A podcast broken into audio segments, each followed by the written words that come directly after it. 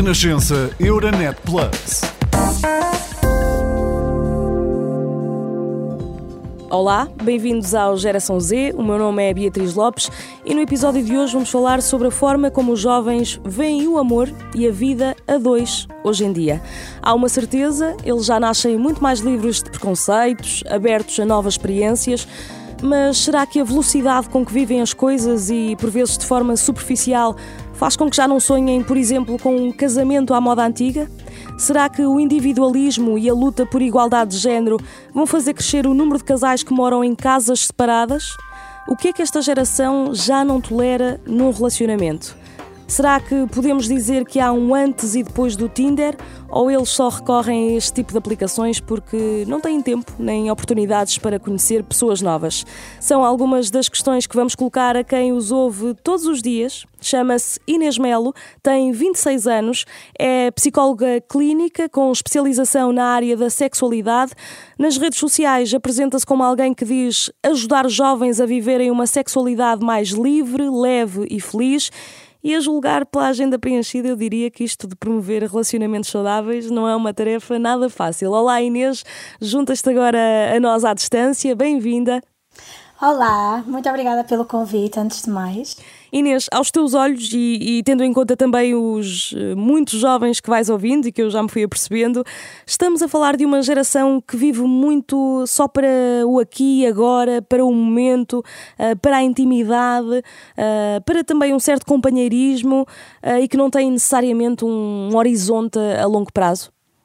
Bem, eu acho que a, a geração um, é uma geração que vive muito mais ligada ao momento presente, né? uma, uma geração que está muito mais conectada com as suas necessidades emocionais a cada momento, mas também não creio que isso faça com que não tenha objetivos. Acho só que, e por aquilo que vou observando também, é uma geração que talvez não os tenha a longo prazo, porque há muito esta sensação de possibilidades infinitas, né? eu posso ser e fazer o que eu quiser, e se depois eu deixar de querer, vou fazer outra coisa qualquer, e também está tudo bem com isso, portanto acho que há muito mais esta sensação de, de liberdade quanto às possibilidades uh, futuras e que isso não tem necessariamente que ser uh, uma coisa má, não é? Uh, mas acho também que há uma certa dualidade e que causa muita ansiedade, muitas vezes nos jovens, que é esta dualidade entre o querer viver o presente porque isto me está a fazer muito feliz, não é? E logo depois vejo o que acontece e ao mesmo tempo saber muito bem aquilo que quero para a minha vida e não aceitar menos que isso, não é? Por exemplo, o querer casar, o querer ter filhos, tudo isso, não é? E esta flexibilização entre estes dois polos né, tão, tão opostos,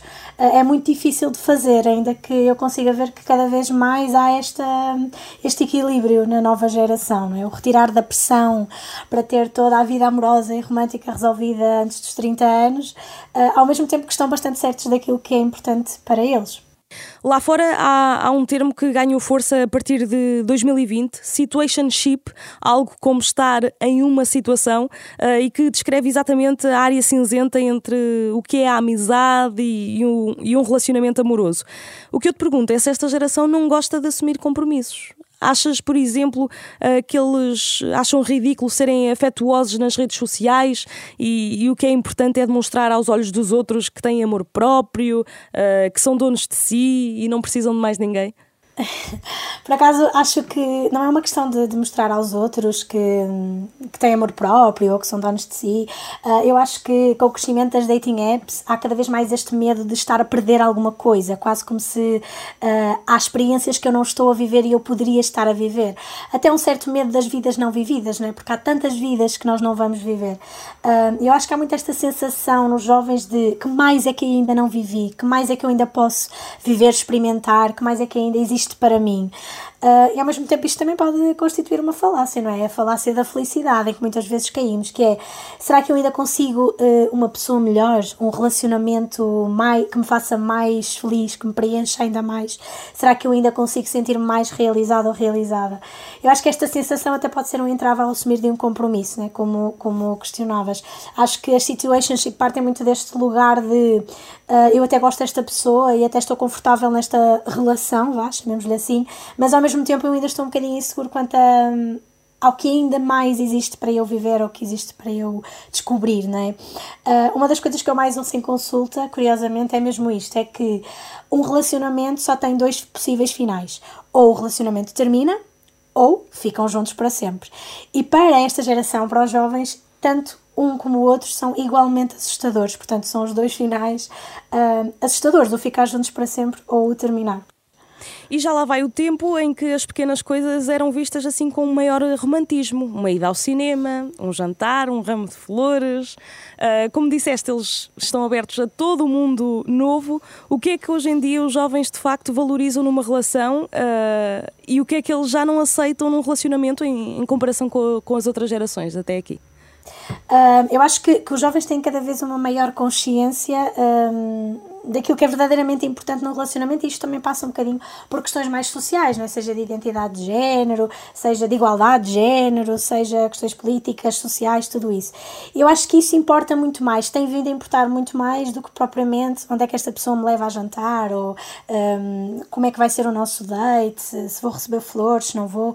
Acho que os jovens estão cada vez mais conectados com a forma como esta pessoa uh, interage comigo, uh, como é que esta pessoa pensa sobre as questões pelas quais eu também estou interessado ou interessada, não é? Acho que o genuíno interesse uh, em ser equipa, não é? E o quão comprometidos estão com a relação e todo o respeito que colocam também nessa relação é cada vez mais importante, não é?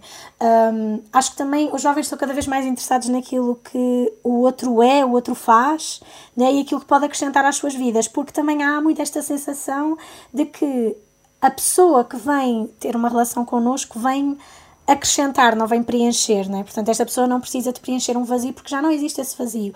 Esta sensação de que não estou completo sem uma nova pessoa. Portanto, as pessoas são muito mais, os jovens são muito mais seletivos na pessoa que escolhem para os acompanhar na vida, não é?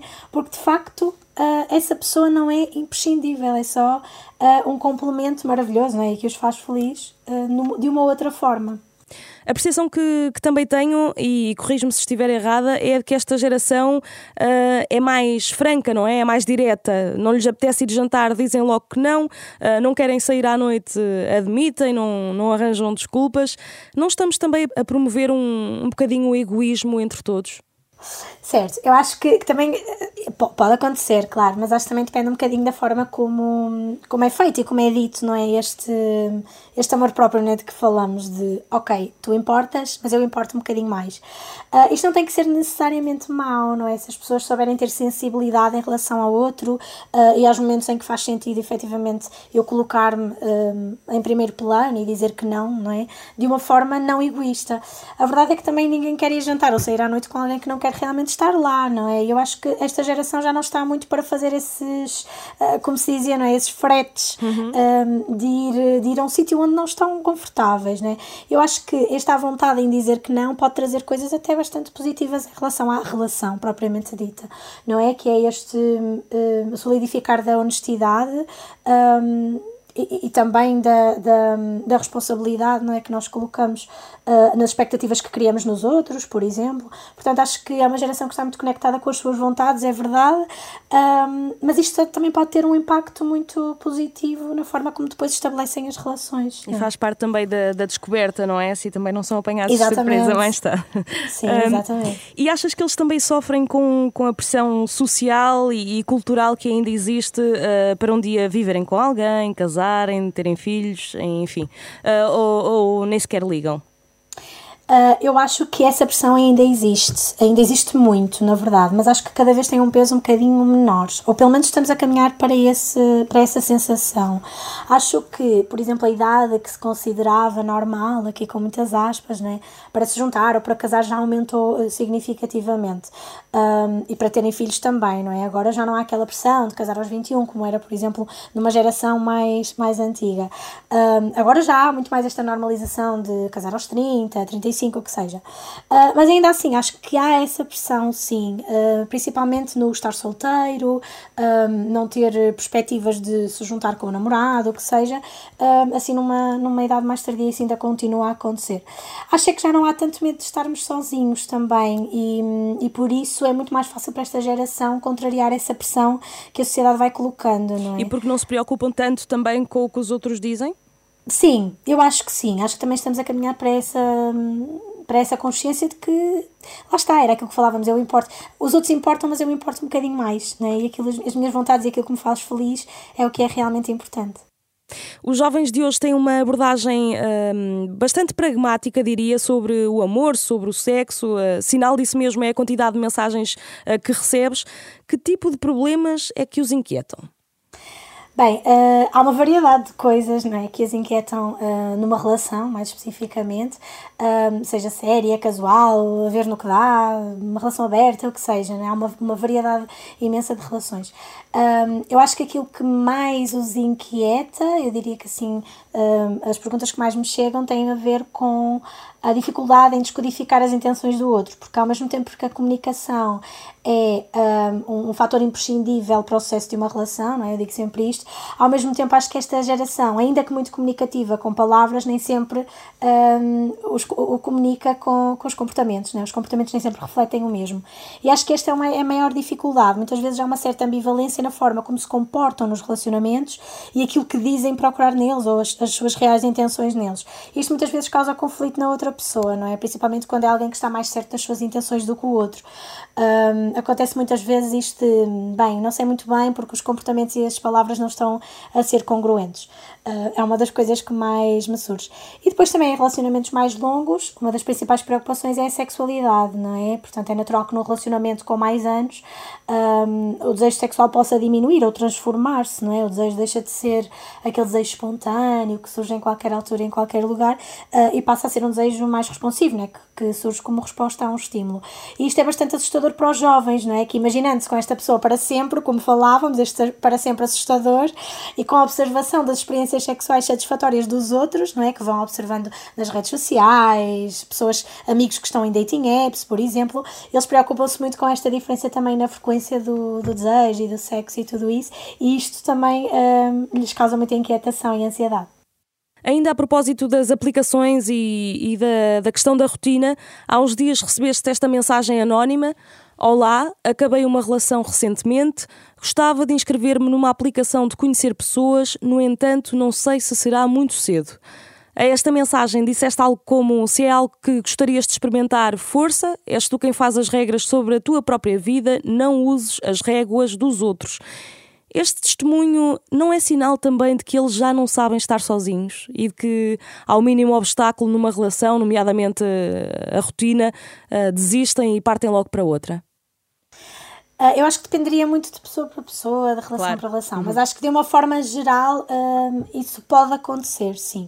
Uh, acho que hum, acho, acho que os jovens neste momento hum, procuram também algum conforto, não é? Algum carinho e autoestima até em novas pessoas, porque a autoestima muitas vezes também parte do, do interesse que as pessoas demonstram uh, neles, não é? Uh, mas também há outras pessoas que têm um real interesse em experimentar dating apps porque realmente uh, estão preparadas para, para estar noutro relacionamento.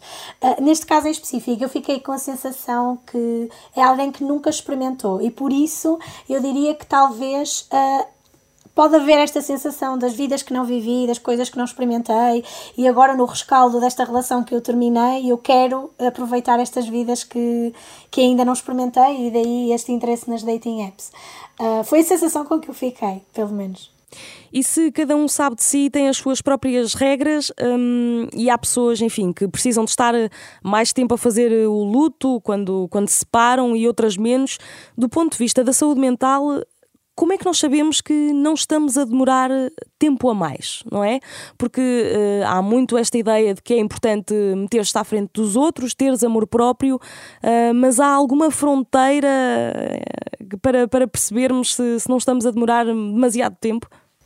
Eu acho que essa fronteira existe e acho que deve ser respeitada, claro que sim. Só acho é que ela uh, é muito variável de pessoa para pessoa. Daí existirem pessoas que precisam de um certo tempo para uh, fazerem este luto, não é? Para estarem a refletir sobre as coisas que, que aconteceram e aquilo que viveram no relacionamento, e há outras que, que querem uh, logo partir para outras experiências. Um, ou seja, eu diria que não há uma medida padrão, não é? Para curar as nossas feridas e, e cada pessoa tem o seu tempo. Só acho que quando terminamos um relacionamento não é só da pessoa que estamos a fazer o luto, não é? Há também o luto das expectativas que tínhamos para aquela relação, das coisas que queríamos viver e não, e não vamos viver com aquela pessoa e muitas vezes há um projetar destas expectativas para uma nova relação, não é? Eu gostava de ir àquele sítio com aquela pessoa, então vou arranjar já uma nova para fazer o mesmo. Um, e isso é saudável? Eu diria que não, eu diria que não. Diria que é importante uh, processar primeiro essa, essa expectativa, não é? Deixar essa expectativa uh, morrer, não é? Fazer essa, esse luto. Um, mas acho que também há aqui uma questão importante que é há pessoas que fazem o processo de luto de uma relação ainda estando uh, dentro dessa relação, não é? Quando começam a pensar, ponderar em terminar a relação, este processo já está em andamento, não é? É um processo em que eu já começo a pensar, ok, o fim é inevitável, eu não estou bem aqui, um, vou sentir falta desta pessoa, uh, a pessoa passa por fases como tristeza, raiva, um, tudo isso não é que no fundo já está a ser processado ainda dentro do relacionamento. Pode parecer assim um bocadinho confuso, um, mas depois quando saem do relacionamento, este processo já vai bem avançado. E isso pode ser até mal interpretado por outras pessoas, não é? Como é que tu conseguiste avançar tão rapidamente? Porque eu já tinha feito todo um processo antes de ter conseguido uh, sair deste relacionamento, não é? Agora, acho também é importante termos em consideração que há pessoas que ficam muito tempo neste processo de luto, não é? Que as impede de viver outras fases da sua vida um, e muitas vezes este sofrimento acaba por, eh, por assombrar demasiadas uh, experiências, não é? Que, que a pessoa não consegue viver. Isso uh, também pode ser um, um fator importante para procurar ajuda, no caso de ser uma coisa que, que de facto está a ser muito difícil processar sozinha. Voltando à questão do Tinder, Achas que o futuro vai continuar a passar por, eh, por aqui, por estas aplicações de encontros e de jovens que confiam no match dos algoritmos, uh, sem que para isso seja preciso antes estarem com a pessoa presencialmente?